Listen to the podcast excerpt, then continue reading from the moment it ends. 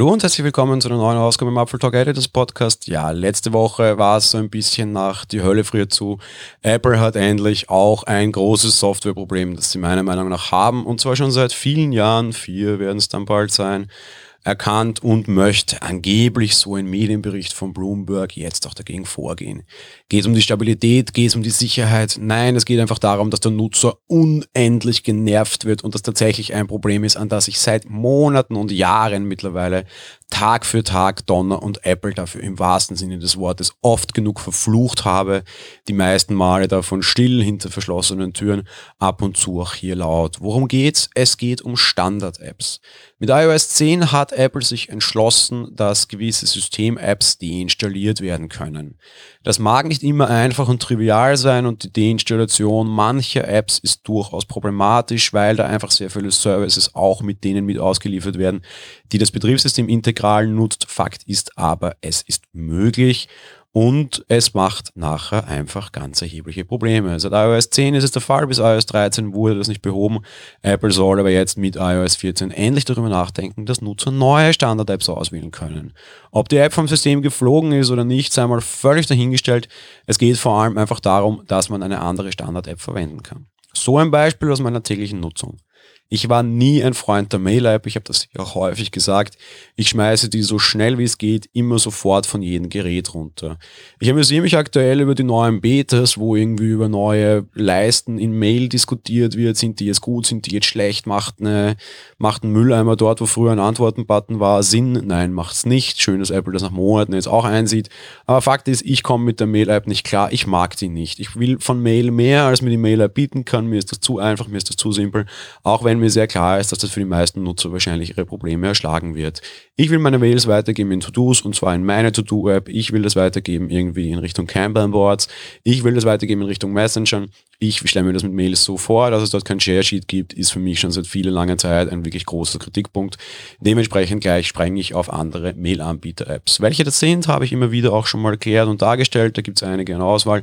Das findet ihr in den App-Folgen. Wenn ich jetzt auf einer Homepage oder irgendwo anders auf einen sogenannten Mail-Tool-Link klicke, dann müsste sich ein Mailprogramm aufmachen. Was passiert bei mir? Bei mir öffnet sich der App Store und schlägt mir vor, die Apple Mail App zu installieren. Dass auf meinem Telefon vier andere Apps sind, die mit Mails umgehen können, völlig wurscht. Apple hat hier keinen Detektor, Apple hat auch keine Möglichkeit in den Einstellungen, das einmalig und für immer noch umzudrehen. Und jetzt denkt man endlich darüber nach, diese Änderung zuzulassen. Das betrifft die Mail App, das betrifft wahrscheinlich auch Browser.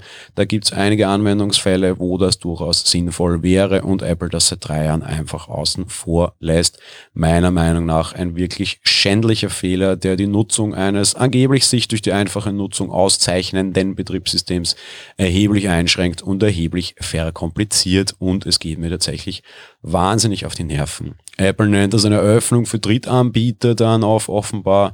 Ganz ehrlich, das ist es nicht, weil die Öffnung für Drittanbieter, die gab schon tatsächlich einfach durch den App Store. Viele, viele Jahre ist es her. Es ist mir möglich, eine Mail-App zu installieren. Verdammt nochmal, dann integriert sie aber vernünftig in euer System und all das ist auf jeden Fall nicht vernünftig. Ja, es gibt durchaus Apps, in denen ich mir auswählen kann, in was für Programmen ich das aufsuchen kann. Also es gibt durchaus Anwendungen, wo ich irgendwie jetzt sagen kann, hey nein, ich hätte es lieber in dem Browser dann weiter geöffnet, einen Link oder sowas und ich kann das in manchen Anwendungen auch installieren oder halt konfigurieren. Mein Newsreader wäre da so ein Beispiel, dem kann ich auch sagen, hey, öffne Links bitte in Chrome anstatt in Safari. Auch so eine Standard-App, die ich relativ gerne vom System schmeißen würde, weil ich grundsätzlich einfach aufgrund vieler anderen Vorteile Chrome nutze aber das sei mal dahingestellt. Das geht eben nur in diesen Apps ähm, und nur, weil Programmierer sich da Gedanken machen müssen. Und meiner Meinung nach sind das die falschen Stellen, wo sich Programmierer Gedanken machen müssen und quasi eigene Funktionen einprogrammieren müssen, die das Betriebssystem mitbringen sollte.